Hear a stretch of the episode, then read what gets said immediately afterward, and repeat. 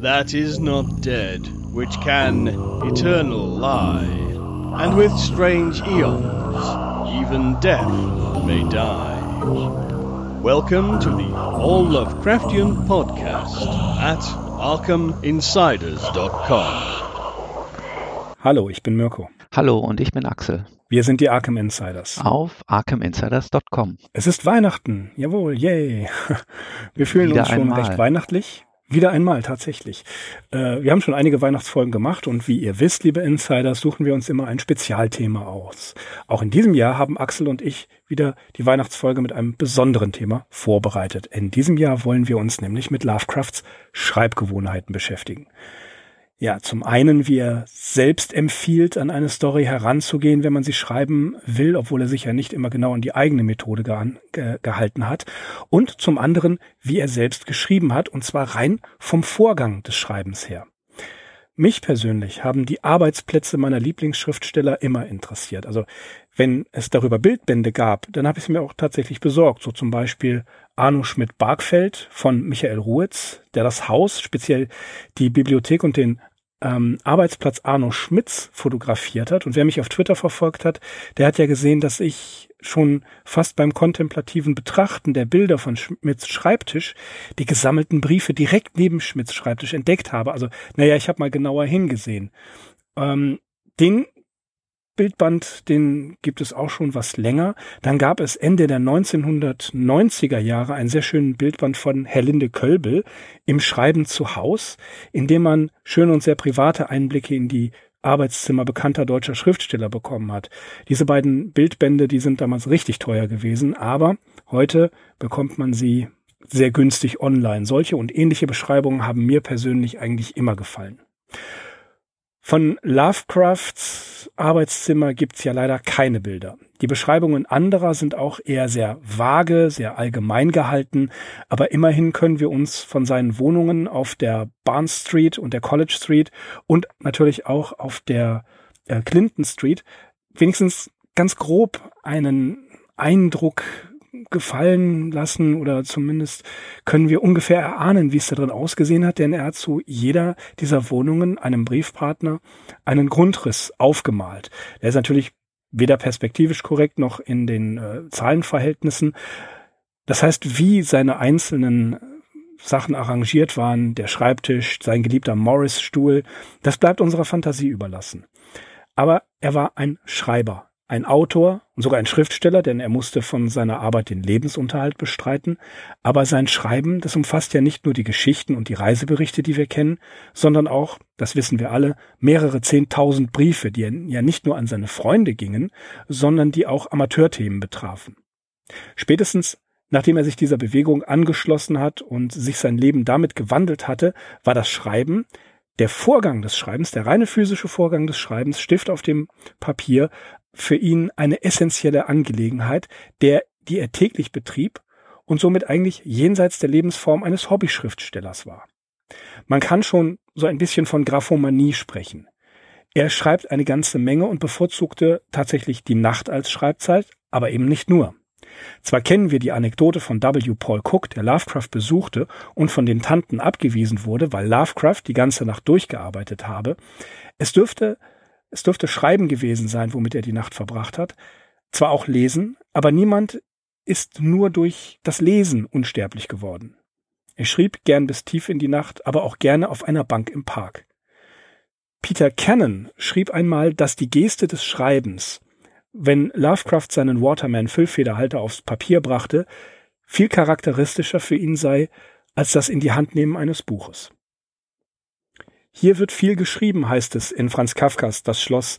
Und bei Lovecraft ist das tatsächlich nicht anders. Viele seiner Protagonisten vertrauen ihre Erlebnisse dem Papier an, so zum Beispiel der Erzähler in Dagon oder der U-Boot-Kapitän Karl Heinrich in Der Tempel und viele andere. Ein besonders prominentes Beispiel sind natürlich die Aufzeichnungen Professor Angels in Cthulhu's Ruf äh, oder von seinem Erben Francis Wayland Thurston, der in der gleichen Erzählung erst die Aufzeichnungen liest und dann selbst einen Text dazu schreibt. Man kann jetzt bei einigen äh, Erzählungen Lovecrafts durchaus aus Umberto Ecos Vorwort Der Name der Rose zitieren, natürlich eine alte Handschrift, wenn es darum geht, dass handgeschriebene Texte in Lovecrafts Werk eine zentrale Rolle spielen, sei es als Bericht über Ereignisse oder als Grund für Nachforschungen. Der sogenannte Cthulhu-Mythos hat eine tatsächlich von einer Person handschriftlich fixierte Grundlage, aus der heraus sich alles entwickelt und erklärt, nämlich das Necronomicon des verrückten Arabas Abdul al-Hazred. Einiges ist für ist das verbotene Wissen in Buchform in den Erzählungen Lovecrafts. Man kann aber auch von einem fast postmodernen Konzept ausgehen, wäre das nicht erst einige Jahrzehnte nach Lovecrafts Tod erfunden worden. Das Zitat, das Fragment, das geheime Wissen der Bücher. So gibt es auch in der deutschen und natürlich englischen Romantik ebenfalls viele Beispiele dafür, aber auch bei den großen Vorbildern Lovecrafts, wie zum Beispiel Edgar Allan Poe, finden sich immer wieder Texte, die weitere Texte hervorbringen. Lovecraft, der nächtens am Schreibtisch seine Briefe und Erzählungen schrieb, in einem Zimmer im YMCA oder in einer billigen Unterkunft, bei den Barlows, bei den Longs, egal wo, er fand immer einen Platz zum Schreiben. Immer hatte er seine Aktentasche voller beschriebener Seiten dabei, seine Bögen Papier, seinen Waterman von 1906 oder den schnell fließenden Parker, den ihn sein Amateurkollege Ernest A. Atkins geschenkt hatte. Der physische Vorgang des Schreibens mit dem Füller war ihm sehr, sehr wichtig und für ihn unmittelbar, fast wie bei Sartre, wenn er im Café saß und die Feder übers Papier flog, oder bei Gehlen, von dem man sagt, dass er seine anthropologischen äh, Geschichten oder sagen wir mal anthropologischen Essays tatsächlich in Cafés geschrieben hat und man genau merken könne, sagen Experten, ich bin keiner, wenn er abgelenkt gewesen ist. Sei es drum. Aber der Kaffeehausschreiber, den kennen wir alle, das ist quasi das Ideal, wie bei Walter Benjamin, der das ja auch sehr schön beschreibt. Die Suche nach dem idealen Schreibgerät war ihm wichtig. So schreibt er in einem Brief an J. Vernon Shear vom 7. August 1931, dass er sich für einen neuen Füller hat entscheiden müssen, was für ihn allerdings eine schwierige Aufgabe sei.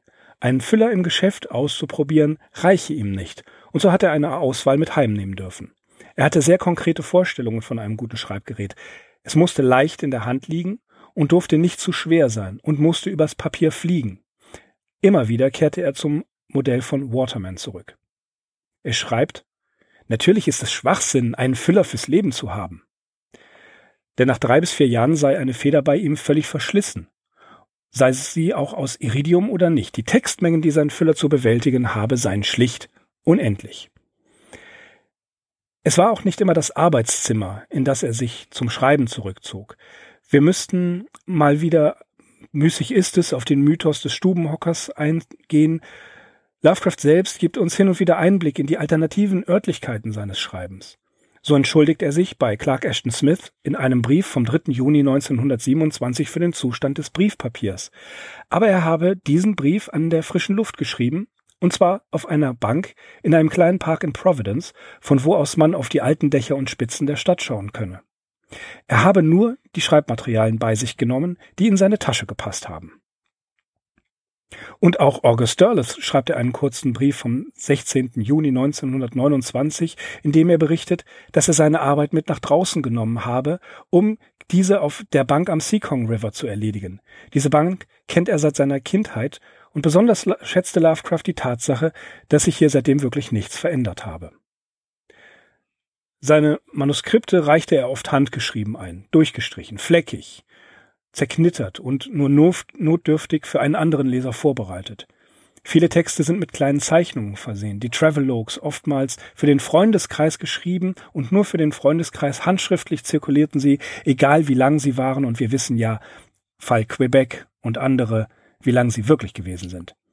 Das Schicksal der Auftragsarbeit Under the Pyramids für, für Harry Houdini ist uns auch bekannt. Wir hatten drüber gesprochen. Er lässt das Manuskript liegen, in Providence, fährt mit dem Zug und dann fällt es ihm auf. Gerade an dem Tag, als Sonja und Lovecraft geheiratet haben, fangen beide an, diesen Text von handschriftlichen Notizen und aus dem Gedächtnis auf einer geliehenen Schreibmaschine abzutippen. Bei einem Fall wissen wir sogar ganz genau, wie eine Story ganz spontan entstanden ist. Am 13. August 1925 schreibt er an Tante Annie, dass er in der Nacht vom 10. auf den 11. August eine Nachtwanderung, und zwar die komplette Nacht, gemacht habe. In Chelsea hat er begonnen, ist dann über Greenwich gegangen und in den frühen Morgenstunden erlebte er dann den Sonnenaufgang und träumte sich halb in eine Fantasiewelt, halb in seine idealisierte Lieblingsepoche der Kolonialzeit. Er nahm schließlich die erste Fähre von New York nach Elizabeth, New Jersey. Um sieben Uhr in der Frühe war er im Zentrum von Elizabeth angekommen. In einem kleinen Schreibwarenladen kaufte er sich ein Notizheft für zehn Cent, Bleistift und einen Anspitzer, den er von Sonja bekommen hatte, waren ohnehin immer dabei. Und so suchte er noch einen Ort, um die Story zu schreiben, die während der Nachtwanderung in seinem Kopf entstanden ist. Er wählt den Scott Park im Zentrum von Elizabeth, direkt an der Winfried Scott Plaza, unweit der kleinen Coffeeshops, die es damals schon in der Gegend gegeben hat. Und diese Gegend kannte er nämlich sehr gut, da er sich mit Sonja in der Nähe ja einige Häuser und Wohnungen angeschaut hatte. So setzte er sich auf die Bank und schrieb in der Frühe des Sommermorgens vom August 1925 die Erzählung He, eine der wenigen vollständigen Erzählungen aus der New Yorker Zeit, die zum einen voller atmosphärischer Eindrücke ist, die Lovecrafts aktuelle mentale Situation wirklich eins zu eins widerspiegelt, die seine einsame Seele inmitten New Yorks Zeit, aber auch einen sehr deutigen Einblick in seinen heftigen Rassismus gibt. Wir sehen, dass auch die Schreibmaterialien unterschiedlich sind. Er benutzte oft die Rückseiten von Briefen, die an ihn geschrieben worden sind, vor allem wenn es sich um offizielle Amateurschreiben handelte. Aber auch die Briefe seiner Freunde wurden ganz gern dazu benutzt. Er hatte das Commonplace Book, darüber haben wir gesprochen und das erwähnen wir auch noch mal kurz. Und ihm schien eigentlich jedes Material, jedes Schreibmaterial recht gewesen zu sein, dessen er habhaft kommen werden konnte. Er liebte das, das wissen wir aus Berichten einiger Freunde, Schreibwarenläden und kaufte gerne Schreibutensilien aller Art. Vermutlich bevorzugte er Notizblöcke, die er für seine Stories und auch für die Briefe an seine Freunde und Tanten gleichermaßen verwendete. Er benutzte auch Hefte, wie wir gesehen haben, aber er berichtet auch am 6. April 1935 an Maurice W. Moe, dass er eine kleine Kiste wiedergefunden hatte, und das stellt man sich nach all den Jahren vor, 1935, die er noch aus der Zeit in der Angel Street 598 hatte. Er schreibt, Während ich meine Notizen und Akte sortierte, stieß ich auf eine Kiste mit Zeug, das seit der Mitte der 589-Zeit unangetastet geblieben war. Und darin fand ich eine überaus erstaunliche Ansammlung an Schreibmaterialien, Notizbücher mit wenigen leeren Seiten, unvollständige Blöcke und dergleichen. In einem Notizbuch von 1905 fand ich den Titel einer Erzählung, die ich vollkommen vergessen hatte. Verschwunden und verblüht? Ich wette, das war ein Bestseller. Der Titel beschreibt schon das Schicksal der Erzählung. Und all dieses vergilbte Papier. Von diesen Blöcken hatte ich Dutzende, für einen Nickel das Stück. Es ist erbärmlich mit den Erinnerungen. God, diese heroischen Couplets, auf diese ockerfarbenen Blätter niedergeschrieben. 25 Jahre her, ein Vierteljahrhundert. Und wer hätte damals gedacht, dass der alte Mann immer noch solche Kritzeleien machen würde? Auf dem gleichen Papier. In der Zukunft. Dem Jahr 1935. Einen schönen Einblick in die Entstehung seiner Mus Mus Manuskripte und die damit verbundene Aversion gegen die Schreibmaschine gibt er in einem Brief ebenfalls an Morris W. Moe aus dem März 1930. Er hasse es, eine Geschichte direkt in die Maschine zu tippen, wenn er sie gerade erst entwerfe. Der mechanische Vorgang als solcher stoße ihn ab, das Geräusch nerve ihn und auch die Geschwindigkeit sei für seine Art des Schreibens absolut un zureichend. Kein Autor könne annehmen, dass ein Satz, der mit mechanischer Eile geschrieben sei, bereits für die Publikation fertig sei. Hier sehen wir schön, wie weit Lovecrafts Auffassung des Schreibens als Beruf von ihm entfernt ist, wie zur gleichen Zeit ein Dashiell Hammett, Ernest Hemingway und viele andere zu Werke gegangen sind, direkt in die Schreibmaschine. Ein Manuskript müsse wie ein Kunstwerk behandelt werden. Das Schreiben ist ein besonderer Vorgang. Man müsse ausstreichen können, verbessern, experimentieren und ersetzen können. An einer Schreibmaschine entstünden Schwierigkeiten, die nur schwer direkt zu beheben seien. Schon die Sicht auf das Papier mache die Sache schwierig. Es gebe geübte Maschinenschreiber, aber demgegenüber stehe die Würde der handschriftlichen Arbeit. Er geht sogar so weit zu sagen, dass geübte Maschinenschreiber gar keine schönen Sätze zustande brächten, da sie sich durch die mechanische Schreibweise die Vorstellungskraft der Schreiber nicht ungehemmt entfalten könne, wie beim handschriftlichen Schreiben. Diese Diskussion führte er bereits seit einiger Zeit mit Sunny Long und Sam Loveman. In einem gewaltigen, wirklich sehr langen Brief an Frank Belknap Long aus dem Februar 1931 schreibt er, Mein Hass auf diese verfluchte Maschine für den persönlichen Gebrauch ist weder symbolisch noch theoretisch, sondern eine schlichte Abneigung gegen den Krach und gegen den Prozess als solchen. Und wenn ich sage, ich kann nicht den fertigen Text direkt in die Maschine tippen, dann sage ich buchstäblich die Wahrheit und benutze die Wörter kann nicht keinesfalls als affektierte Pose, die eines Ästheten, der ein kann nicht in dieser Pose auszusprechen wagt, wie ich kann dieses Buch nicht lesen. Ich kann keinen fertigen Text auf der Maschine schreiben, weil meine Methode Sätze und Kapitel zu schreiben, die von Versuch und Fehler ist, mein alter Kopf einfach nicht mehr die einzelnen Abschnitte lang genug im Kopf behalten kann, um sie in einer akzeptablen Form zu tippen. Um es kurz zu machen, seiner Meinung nach beeinflusst das Maschinenschreiben die Form und den Inhalt einer Erzählung völlig negativ. In dem bereits vorhin erwähnten Brief an J. Vernon Shea betont Lovecraft, dass er die Schreibmaschine nur dann benutzen würde, wenn es gar nicht anders ginge und er dazu gezwungen sei. Das Geräusch würde seine Nerven plagen, zu Kopfschmerzen führen und seine Schultern wegen der Verkrampfung schmerzen lassen. Mit dem Zwei-Finger-System brauche er zu lange, und so schreibt er am 19. Juni 1936 an Frederick J. Padbody Nichts erschöpft und ärgert mich so vollständig wie eine Sitzung an der Maschine. Und ich benutze dieses Ding niemals, außer unter größtem Druck. Wenn ich Material für einen Herausgeber vorbereiten muss oder jemandem mit schlechten Augen schreibe oder jemanden, der schlecht entschlüsseln kann. Ich könnte niemals irgendetwas Wichtiges auf einer Schreibmaschine schreiben. Dieser Vorgang beeinträchtigt meine kreative Vorstellungskraft und verhindert die sofortige und detaillierte Verbesserung, die ich augenblicklich bei Materialien vornehme, die für die Veröffentlichung bestimmt sind. Ich besitze nur eine riesengroße alte Remington, die ich als Nachbau im Juli 1906 erworben habe. Aber das ist gar nicht so neu. Bereits im November 1920 schreibt er etwas Ähnliches an Frank Belknap Long. Bin sehr froh, dass dir die zur Durchsicht gesendeten Texte gefallen haben und fühle mich sehr glücklich, dass du die Mühe des Kopierens auf dich nehmen willst. Diese Prozedur hasse ich sehr. Ich mag das Entwerfen und Schreiben, aber wenn ich etwas geschrieben habe, dann ist es eine gefürchtete Aufgabe, das alles abzutippen. Ich fürchte, ich bin grundsätzlich faul, denn diese mechanische Arbeit langweilt und ermüdet mich unendlich. Andere Leute sollen die Texte für mich abtippen, wäre da nicht die Tatsache, dass niemand außer mir selbst diese hingekritzelten und verbesserten Originale lesen kann.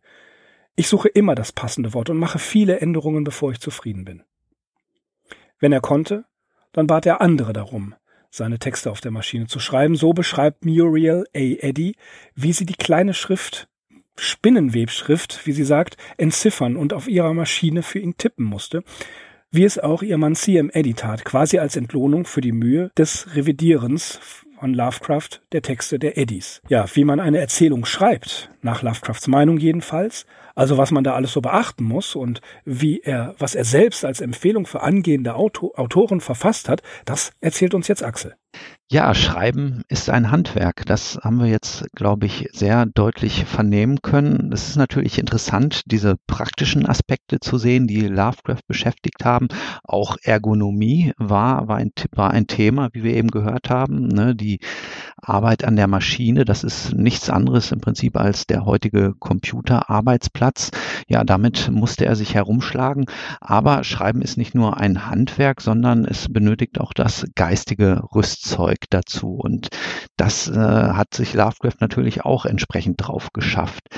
Sein definitives Statement zum Verfassen unheimlicher Erzählungen beziehungsweise zu seiner eigenen Vorgehensweise dürfte wohl der Text Anmerkungen zum Schreiben unheimlicher Erzählungen sein. Der heißt im Original Notes on Writing Weird Fiction und die deutsche Fassung ist unter anderem enthalten in dem von uns mittlerweile auch schon sehr häufig zitierten Azathoth-Band, der bei Surkamp erschienen ist. Und aus diesem werde ich auch im Folgenden gelegentlich zitieren nach der Übersetzung von Franz Rottensteiner. Wer sich schon etwas tiefer mit Lovecrafts Leben und Werk befasst hat, dem werden die folgenden Postulate bekannt vorkommen oder doch wenigstens äh, oder doch wenig überraschen. Lovecraft äußert sich nämlich in diesem Text zu Anfang wie folgt. Als Grund seiner eigenen Schriftstellerei nennt er persönliche Befriedigung und konkret geht es ihm darum, bestimmte Szenen, Einfälle, Ereignisse, Träume und so festzuhalten und sie sich selbst innerhalb seiner Geschichten noch einmal vor Augen zu führen. Und auf die unheimliche oder fantastische Erzählung hat er sich äh, geworfen, um, so sagt er, die Illusion wenigstens vorübergehend einmal zu erreichen, dass die ärgerlichen Beschränkungen von Zeit, Raum und Naturgesetz, die uns ständig einkerkern und unsere Wissbegier über die unendlichen kosmischen Räume jenseits unseres Blickfeldes und unserer analytischen Fähigkeiten zunichte machen, aufgehoben oder gesprengt sind. Ein Punkt, der mir zum Beispiel besonders am Herzen liegt, soll hier ebenfalls als Zitat gebracht werden und der lautet wie folgt. Die Zeit spielt in so vielen meiner Erzählungen eine wichtige Rolle, weil diese Erscheinung meiner Meinung nach eine zutiefst dramatische und grimmig entsetzliche Angelegenheit im Weltall darstellt. Die Auseinandersetzung mit der Zeit scheint mir das mächtigste und ergiebigste Thema im Rahmen menschlichen Ausdrucksvermögens zu sein. Ja, das sind im Großen und Ganzen die Punkte skizziert, die Lovecraft im Innersten angetrieben haben, warum er überhaupt geschrieben hat. Das ist, wie gesagt, die Einleitung zu diesem Text. Und er geht dann über zu einem Abschnitt, ähm, der ist betitelt, wie ich nun eine Geschichte schreibe.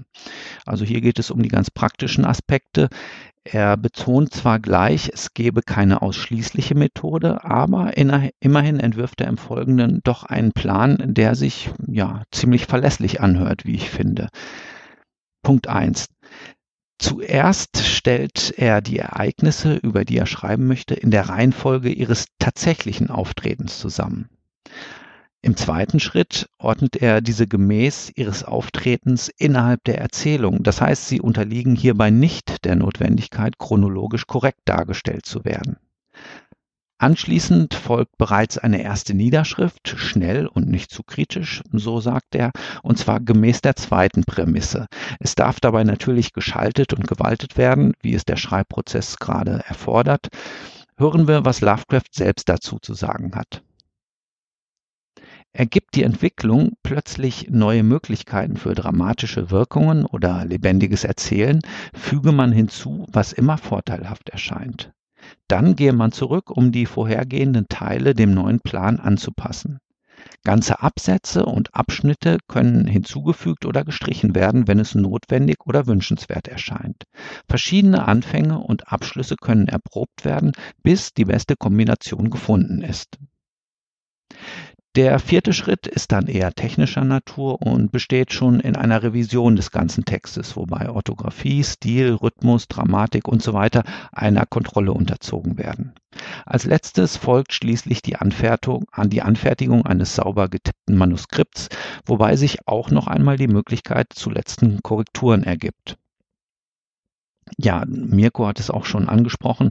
Trotz des geschilderten Vorgehens räumt Lovecraft ein, dass er bisweilen auch unmittelbar mit der Story beginnt, ohne genau zu wissen, wohin die Reise eigentlich gehen soll. Ähm, ja, er ist also hier nicht dogmatisch verbindlich, sondern er ähm, passt die, den jeweiligen Schreibprozess auch der Situation an.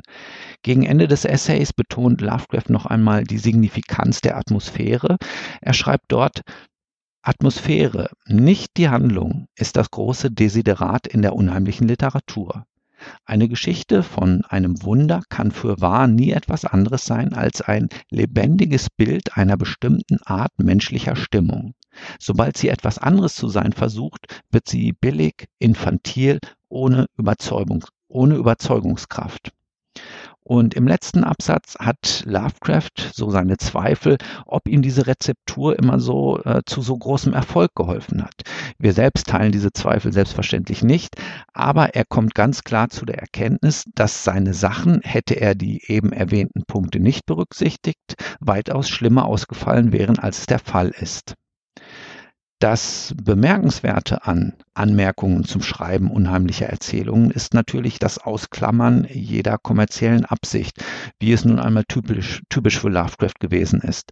Und so meint er mit Erfolg natürlich auch nicht, wie gut seine Werke sich verkauft haben, sondern ob sie allein vom Inhalt und seiner erzielten Absicht her gelungen sind. Anmerkungen zum Schreiben unheimlicher Erzählungen ist aus einem 1933 entstandenen Essay namens Notes on Weird Fiction hervorgegangen, in dem es schon einen Abschnitt gibt, der betitelt ist Suggestions for, for Writing Story, wo er bereits in fünf Punkten das oben genannte Verfahren skizziert. Auch dieser Essay ist in dem Buch Azatot enthalten und findet sich in dem Kapitel Anmerkungs- und Notizbuch wieder. Um noch einmal auf Anmerkungen zum Schreiben unheimlicher Erzählungen zurückzukommen, dieser Ratgeber existiert in mehreren Versionen, die Lovecraft auch einigen seiner Briefpartner hat zukommen lassen. In gedruckter Fassung erschien der Text allerdings erstmals 1937 im Amateur Correspondent, danach noch einmal 1938 in einer Publikation namens Supramundane Stories und bei Arkham House schließlich 1944 in dem Band Marginalia. Ja, gehen wir noch etwas tiefer in die Materie hinein und schauen, wie Lovecraft äh, konkret seine Texte gestaltet hat.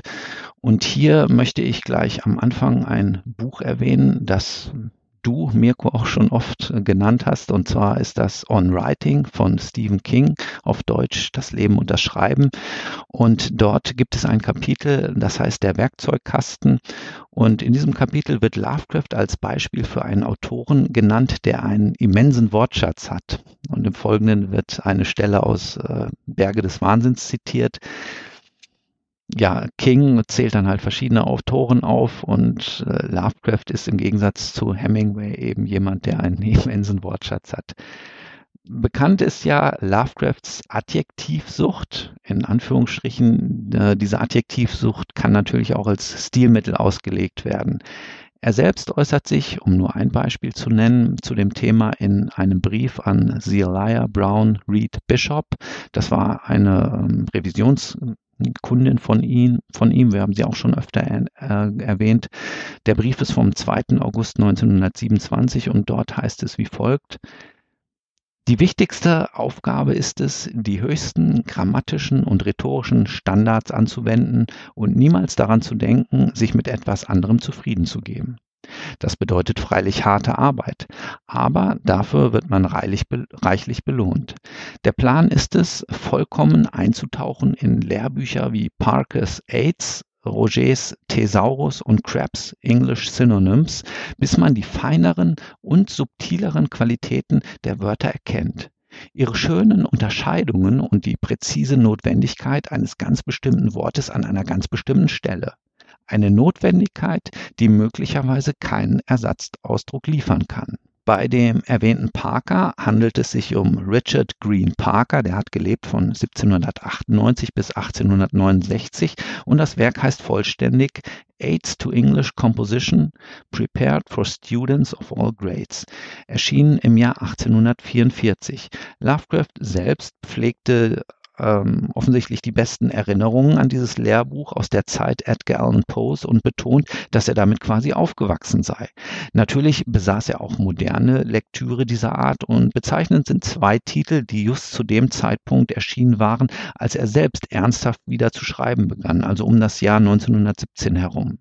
Der erste Titel ist Facts, Thoughts and Imagination, A Book on Writing von einem gewissen Henry Seidel Canby, erschienen 1917.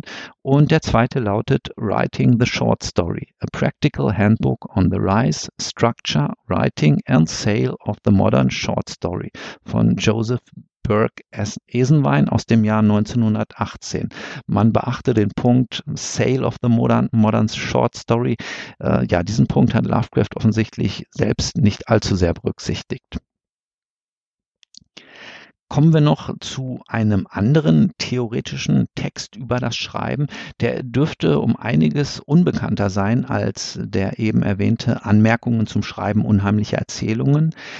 Äh, dieser Text heißt Literary Composition, schlicht und einfach, und er stammt ungefähr aus dem Jahr 1919 und 1920. Er ist jedenfalls zuerst erschienen im United Amateur Nummer 3 vom Januar 1920 und hier geht Lovecraft auf Themen wie Grammatik, Vokabular und Wortwahl, Komposition und Erzähltechnik ein. Was die schon erwähnte Adjektivsucht betrifft, so schreibt er hier, man kann in der Wahl von Adjektiven für Beschreibungen nicht gewissenhaft genug vorgehen. Wörter oder Komposita, die exakt beschreiben und beim, beim Leser genau die richtige Vorstellung hervorrufen, sind essentiell. Und um hier mit einem guten Beispiel voranzugehen, äh, zitiert Lovecraft den bereits ebenfalls schon erwähnten Parker, der als Attribut oder Beiwort für einen Brunnen oder Springbrunnen sage und schreibe 60 Begriffe vorschlägt. Ich möchte mich hier kurz halten und nenne nur einfach mal eine Handvoll davon. Und zwar lauten diese Crystal, silver, gently gliding, weeping, bubbling, murmuring, muttering, earthborn, heavenborn, sparkling, whispering, flowering, sweet rolling, never falling und so weiter und so fort. Lovecrafts eigene Vorliebe für bestimmte Wörter, ja, die ist mittlerweile schon so legendär, dass es im Internet bereit, li bereits Listen gibt mit seinen Lieblingsausdrücken, wie zum Beispiel auch auf der Seite Tor.com, wo ich ähm, auf eine Autorin namens Ruth X gestoßen bin. Ruth X hat ein E-Book mit allen Stories von Lovecraft zusammengestellt, die er als Erwachsener geschrieben hat und als erfreuliches Nebenprodukt dieser Arbeit hat sie eine Liste mit seinen zehn am häufigsten verwendeten Ausdruck erstell Ausdrücken erstellt. Und die lauten so. Auf Platz 1 hideous, Platz 2 faint bzw. fainted, fainting, 3 nameless, Platz 4 antique oder antiquarian, Platz 5 singular, singularly, Platz 6 madness, Platz 7 abnormal, 8 wird eingenommen von Blasphemy oder Blasphemous, Platz 9 Accursed und auf Platz 10 Loath bzw. Loathing, Loathsome. Ja, wenn wir uns darüber unterhalten, wie Lovecraft zu Werke gegangen ist, darf natürlich auch das Commonplace Book nicht unerwähnt bleiben ähm, das natürlich kein richtiges Buch gewesen ist, kein richtiges Notizbuch, sondern ja eine Sammlung wichtiger Notizen, die er zwischen 1919, als er eben begann, ernsthaft Fantastik zu schreiben, und 1934 festgehalten hat. Wenn man einige der Entwürfe und Ideen mit den fertiggestellten Erzählungen vergleicht, wird man sehen, dass Lovecraft durchaus ein Meister der Synopsis sein konnte. Wir haben ja auch schon über das Commonplace Book gesprochen. Zuletzt meine ich in unserer Sonderfolge zum Ruf des Cthulhu. Daher an dieser Stelle einmal zwei Einträge, die meine These mit der Synopsis untermauern sollen. Für das Jahr 1919 hält Lovecraft zum Beispiel an zwei Stellen fest, Identitätsveränderung und später noch einmal Identität Rekonstruktion der Persönlichkeit. Jemand stellt ein Duplikat von sich her. In dieser Handvoll von Wörtern, muss man ja so sagen, kann man also schon den Nukleus von Geschichten wie zum Beispiel Charles Dexter Ward, das Ding auf der Schwelle oder auch der Schatten aus der Zeit erkennen. Aber auch Schatten über Innsmouth kreist ja unverkennbar um das Thema der Identität. Ich bin wahrscheinlich ähm, ja nicht der Einzige, den dieses ökonomische Vorgehen fasziniert. Zudem deckt es sich mit Lovecrafts Bekenntnis zu seiner persönlichen Befriedigung zu schreiben.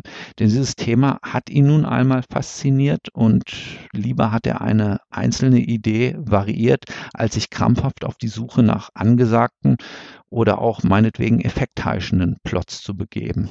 Ja, das waren nur einige Beispiele aus dem praktischen Verfahren, wie Lovecraft tatsächlich geschrieben hat. Das Thema ist natürlich ein Fass ohne Boden und äh, wir könnten sicherlich diese Folge noch endlos ausweiten, aber das soll es erstmal ja zu diesen sehr praktischen Aspekten gewesen sein, die Lovecraft bewogen haben. Da gibt es in der Tat viel, noch viel, viel mehr zu, zu sagen, aber wie ich denke, unser kleiner Einblick hier hat uns vor Augen geführt, dass Lovecraft als Schreiber wirklich jede Gelegenheit genutzt hat, etwas zu schreiben, dass er sich nicht immer an seine eigenen Schreibregeln gehalten hat, aber wer macht das schon? wer praktiziert schon, was er predigt? Ähm, Schreibhandbücher, dass er die gelesen hat, ja, das äh, ist auch wenig erstaunlich, aber das ist eine Sache, die sich ja bis heute fortsetzt. Jeder Schriftsteller und möchte gern Schriftsteller, der liest ja gerne auch solche Schreibhandbücher. Ich habe auch ein paar davon gelesen. Ich habe auch schon mal zwei, drei Geschichten geschrieben. Aber es ist ja auch faszinierend, wenn man äh, jetzt Odo Marquards Philosophie des Stattdessen auf drei Sätze runterbricht, dann gibt es ja immer für jeden Schriftsteller die Angst vor dem weißen Papier. Ja, das ist ja ähm, da, man, man findet ja immer Vermeidungsstrategien. Und Stephen King sagt ja auch in das Leben und das Schreiben, man soll keinen opulenten Schreibtisch haben, kein, kein Monstrum, sondern einfach nur eine Nische und alles ausklammern. Ja, das ist äh, ein Schreibratgeber, den ich jetzt etwa schon 140 Mal erwähnt habe. Äh, und du gerade eben auch. Das ist für mich einer der besten Schreibratgeber, die es gibt, On Writing. Nochmal zur Erinnerung, ich bekomme übrigens keine Provision dafür. Äh, ich, es wird nicht abgerechnet von irgendjemandem, schon gar nicht von Mr. King persönlich, wie oft ich den in einen, einen Podcast erwähne. Er ist einfach gut.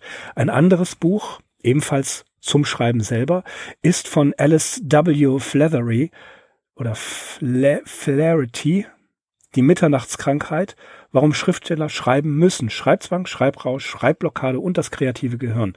Habe ich vor 15 Jahren, glaube ich, gelesen, dann verschenkt und mir gerade gebraucht nochmal neu bestellt. Ein Buch über das Schreiben, was ich behalten habe, ist von Ray Bradbury Zen in der Kunst des Schreibens, Kreativtechniken eines Schriftstellers, wirklich hervorragend. Das definitiv kann ich ebenfalls jedem empfehlen. Eines der ersten Bücher über das Schreiben habe ich von meinem Vater Ende der 80er bekommen. Grundlagen und Techniken der Schreibkunst, Handbuch für Schriftsteller, Redakteure und angehende Autoren von Otto Schumann. Es ist mir sehr schwer gefallen, das zu lesen. Ähm, was einfach daran lag, das Ding ist ein, ein Doorstop, also so ein richtiger Ziegelstein. Äh, man kann auch sich draufstellen, wenn man ans obere Regal kommen muss. Aber es war für mich damals einfach zu kompliziert. Ich wollte schreiben, ich wollte die Theorie nicht. Aber wenn wir uns äh, mal im Netz umschauen, wie viele Schreib Schreibratgeber es gibt, sogar speziell über, was weiß ich hier, Fantasy schreiben und veröffentlichen und so weiter. Das ist eine, eine ganze Menge. Und es gibt einen Markt dafür. Es gab damals schon einen Markt dafür zu Lovecrafts Zeiten. Aber Axel, der schreibende Lovecraft, wie Peter Cannon sagte, die Geste des Schreibens ist für ihn charakteristischer als das in die Hand nehmen eines Buches. Was sagst du? Ich würde schon sagen, dass beides bei ihm untrennbar miteinander zusammenhängt. Vor allem einen Aspekt, den haben wir jetzt noch gar nicht erwähnt.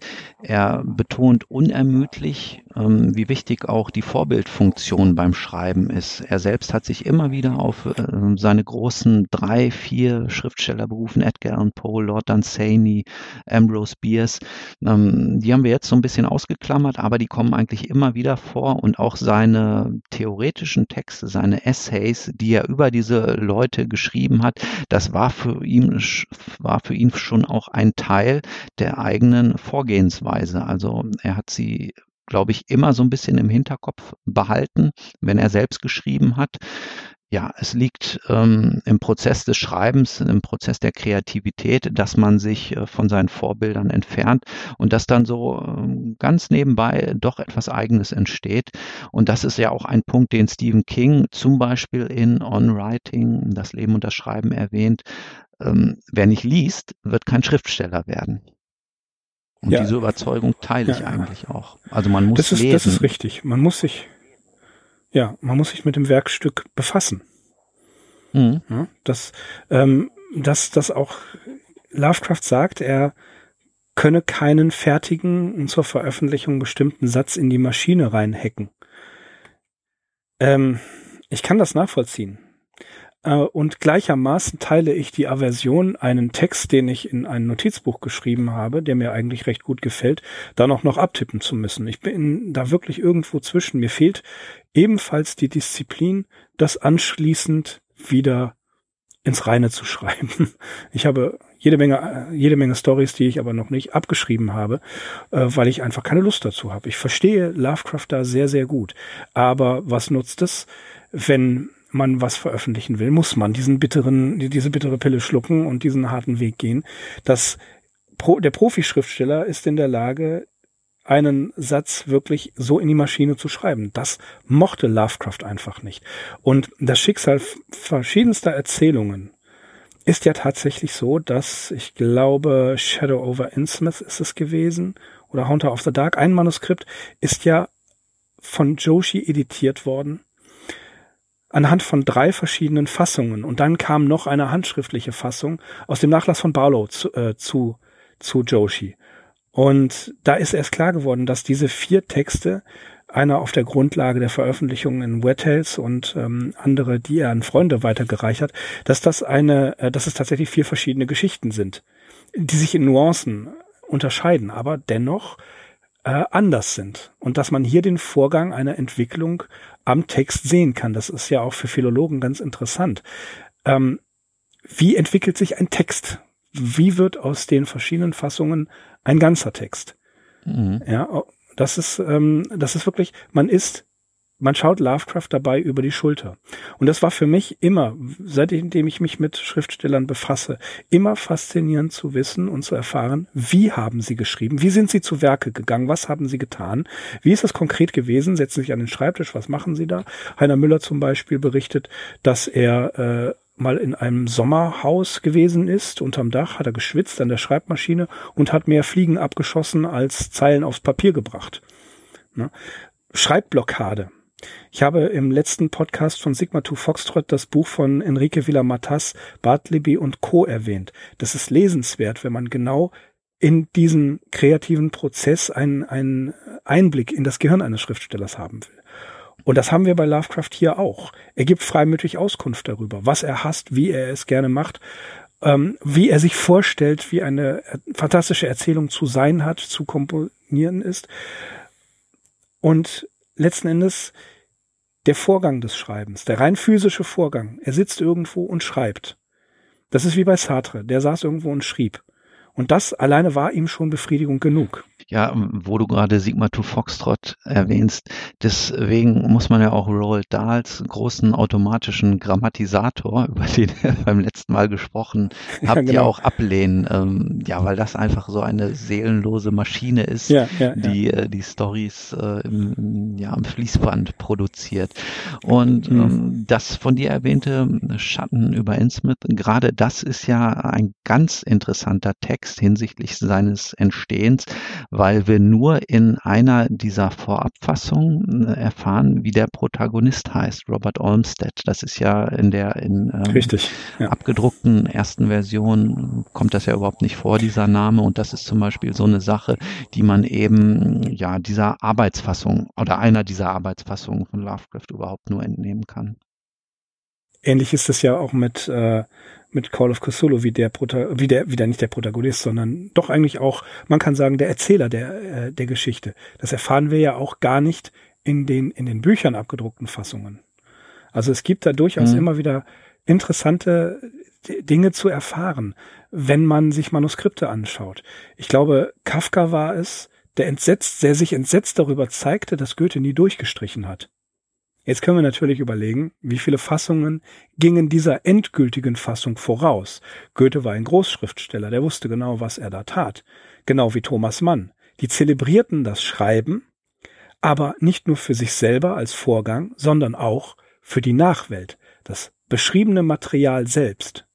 Ja, das wurde für die Nachwelt ebenfalls so bereitet. Das war auch eine geschickte Marketingstrategie. Jean Genet zum Beispiel. Jean Genet hat immer Geld gebraucht der hat seine, seine Texte geschrieben, handschriftlich, und dann hat er sie nochmal geschrieben, drei, vier verschiedene, nein, nicht mal verschiedene, sondern gleiche Fassungen desselben Textes und hat sie seinen betuchten Fans dann als Original angeboten und die Kohle kassiert. Geschickt gemacht, nicht wahr? So mache ich das ja bei meinen Zeichnungen. Ich vernichte auch ganz gern so die ersten, wirklich die ersten Daumennagelskizzen, um nicht zu sehen, also Aha. wie unbeholfen die im Prinzip im Vergleich zu der fertig ausgeführten Reinzeichnung sind. Von daher ja. kann ich das schon verstehen. Ja, natürlich, äh, für mhm. die Forschung ist sowas immer extrem interessant, äh, wenn man da die Vergleichsmöglichkeiten hat. Ähm, ein Punkt, den auch Stephen King in On Writing erwähnt. Ich selber bin in der Hinsicht nicht so belesen wie du, obwohl mich das Thema natürlich auch sehr interessiert. Aber das ist tatsächlich, ähm, er schreibt, man soll halt so schreiben, wie es einem mehr oder weniger in die Wiege gelegt worden ist. Äh, ich habe ja das Beispiel genannt mit dem Wortschatz. Lovecraft verfügte zweifelsohne über einen großen Wortschatz. Das kann man hervorragend in seinen Briefen lesen. Also da tauchen bestimmt immer mal eine Handvoll von Fremdwörtern auf, die man nachschlagen muss. Ja, laut Grammatisator muss genau. das Fremdwort rein, damit der Autor intelligent ist. Okay, genau. Kleiner Spoiler für die, die die Sigma 2 Foxtrot Folge noch nicht gehört haben. Ja, die solltet ihr euch sowieso anhören. Aber äh, ich selbst hatte zum Beispiel nie ein Problem mit Lovecrafts Texten und die von mir auch erwähnte Adjektivsucht, ähm, die kann ich so auch nicht unterschreiben. Mir sind seine Texte, glaube ich, immer authentisch erschienen. Ich habe sie wirklich immer ihm auch so abgenommen und das kann man bei ihm auch. Also er hat wirklich nicht äh, versucht, krampfhaft versucht, da irgendwelche Wörter hineinzubringen, um sie irgendwie intellektuell aufzublähen, sondern das war seine Sprache. Er selbst war in einer altertümlichen Sprache geschult. Ich habe es auch eben gesagt, er hat noch Lehrbücher aus dem 19. Jahrhundert, aus der Mitte des 19. Jahrhunderts benutzt und ähm, von daher war das für ihn ganz natürlich. Also da ist überhaupt nichts Aufgesetztes bei ihm. Es gibt keine Adjektive Kreativsucht, sondern er hatte ein natürliches Bedürfnis, seine Ausdrücke so zu modulieren und sie zu variieren, um äh, ja einen ganz bestimmten Eindruck beim Leser zu erzielen. Ja, das interessant ist auch, dass er, das haben wir ja auch schon oft genug gesagt, er sich mit der Literatur seiner Zeit sehr gut auskannte. Unter anderem gibt es Briefstellen, in denen er die Wichtigkeit von Marcel Proust beispielsweise betont der ja auch mit äh, auf der Suche nach der verlorenen Zeit ein Riesenwerk geschaffen hat. Unglaublich, dass er nur durch Erinnerungen lebt, durch das Erschaffen von Atmosphäre, Eindrücke und so weiter. Ein, ein, äh, ein, ein Madeleine, so ein, ein Küchlein, erinnert ihn an eine ganze Szene aus der Jugend. Ja, auch hier weiß er sehr wohl mit den, mit den Stilistiken der modernen Zeit, seiner eigenen Zeit, äh, kennt sich aus, weiß, was die Leute schreiben und kann sehr wohl sehen, irgendwo Marcel Proust, Virginia Woolf, er kennt äh, natürlich alle äh, Texte von Oscar Wilde und so weiter auf der einen Seite. Und auf der anderen Seite kennt er sich sehr gut in der Pulp Literatur aus. Natürlich mag er die Texte nicht, weil sie simpel sind, aber er kennt beide, das gesamte Spektrum. Er kennt das gesamte Spektrum. Das kann nicht jeder von sich behaupten. Und das wiederum finde ich beeindruckend für jemanden äh, wie Lovecraft, dem nachgesagt wird, er sei da völlig einseitig gewesen. Das stimmt einfach nicht. Mhm. Ja, klar, also ein möglichst äh, breit gefasster Background kann nie schaden. Das war auch bei Ray Raymond Chandler zum Beispiel der Fall. Ähm, da habe ich letztens auch eine Biografie gelesen. Ähm, da wird er eben auch zitiert. Er hatte ja äh, durchaus auch so eine gehobene Schulbildung und ähm, er konnte halt nachher so sehr einfach, so sehr zupackend schreiben. Dieser Schreibprozess selbst, der war für Chandler halt gar nicht einfach. So, also er hat da schon auch abstrahiert und er konnte eben so eine einfache, direkte amerikanische Slangsprache wählen, weil er eben durch eine ganz andere Schule gegangen war. Hm. Es gibt, äh, Stephen King erwähnt diese Anekdote über James Joyce in Das Leben und das Schreiben. Da sagt er, äh, der Meister war, wurde angetroffen, völlig verzweifelt. Und er fragte ihn ein Freund, James, wie viele Wörter hast du denn heute geschrieben? Sieben. Aber James, das ist doch gar nicht so schlecht. Und er sagte, ja, aber ich weiß nicht, in welcher Reihenfolge ich sie anwenden soll. ne? Also großartig. Äh, hier die Empfehlung wieder Stephen King, ohne äh, irgendwelchen Bonus zu bekommen.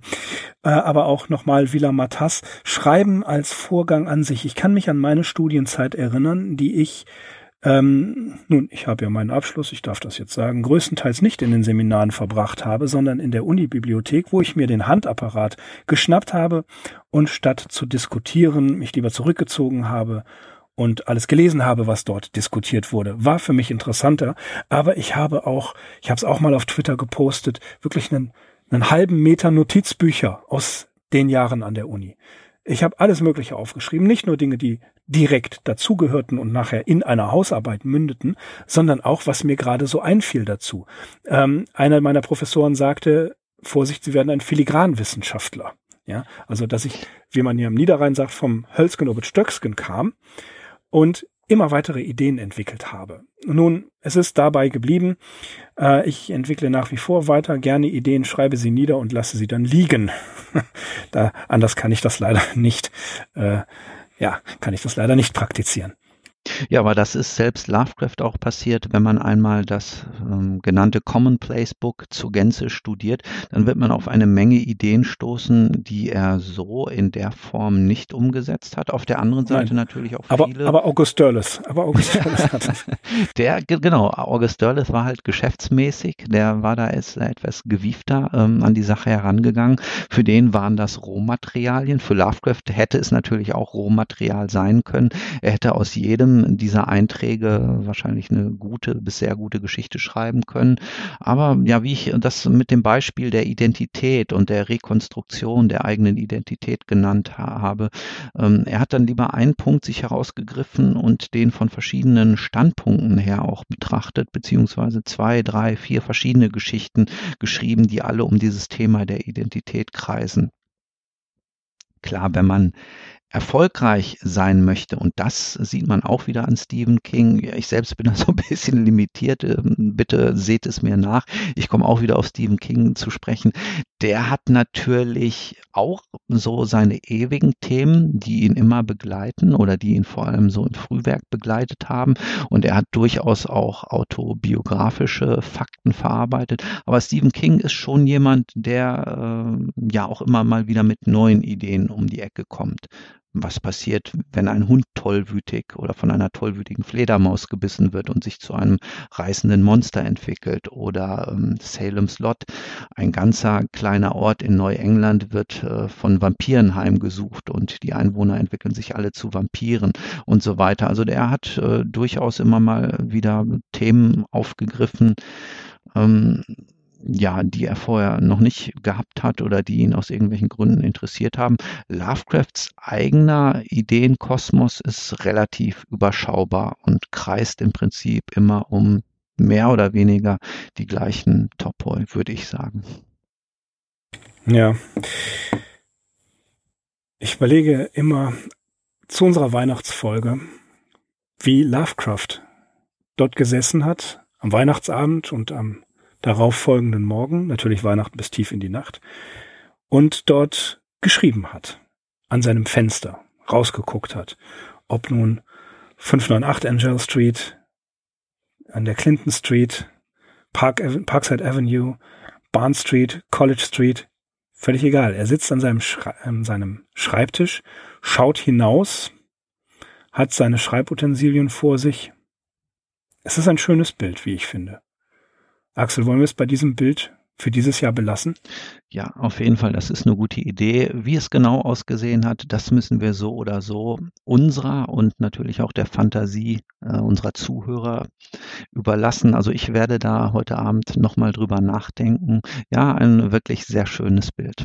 Stellen wir uns einfach vor, es schneit, sagt in Providence. Es ist dunkel. Das Licht auf Lovecrafts Schreibtisch, das ist noch an. Und er schreibt uns eine schöne Geschichte. Ja, und äh, diese schönen Geschichten, ähm, diesen schönen Geschichten, den werden wir uns dann natürlich im kommenden Jahr 2018 zuwenden. Das ist kein großes Geheimnis. Wir haben schon mehrfach darüber gesprochen, dass unser Podcast dann in eine neue Ära eintreten wird. Also es wird die zweite Staffel der Arkham Insiders geben. Und nach Lovecrafts Biografie sind natürlich seine Geschichten an der Reihe. Und bis dahin wünschen wir euch frohe Weihnachten, einen guten Rutsch ins neue Jahr, ein gesundes und erfolgreiches 2018, in dem wir uns auf jeden Fall wiederhören. Ja, wunderbar. Ich freue mich drauf. Ich bin Axel. Ich bin Mirko. Wir sind die Arkham Insiders. Auf arkhaminsiders.com. Frohe Weihnachten. Frohe Weihnachten. Macht's gut. That is not dead, which can eternal lie, and with strange eons, even death may die. Welcome to the All Lovecraftian podcast at ArkhamInsiders.com.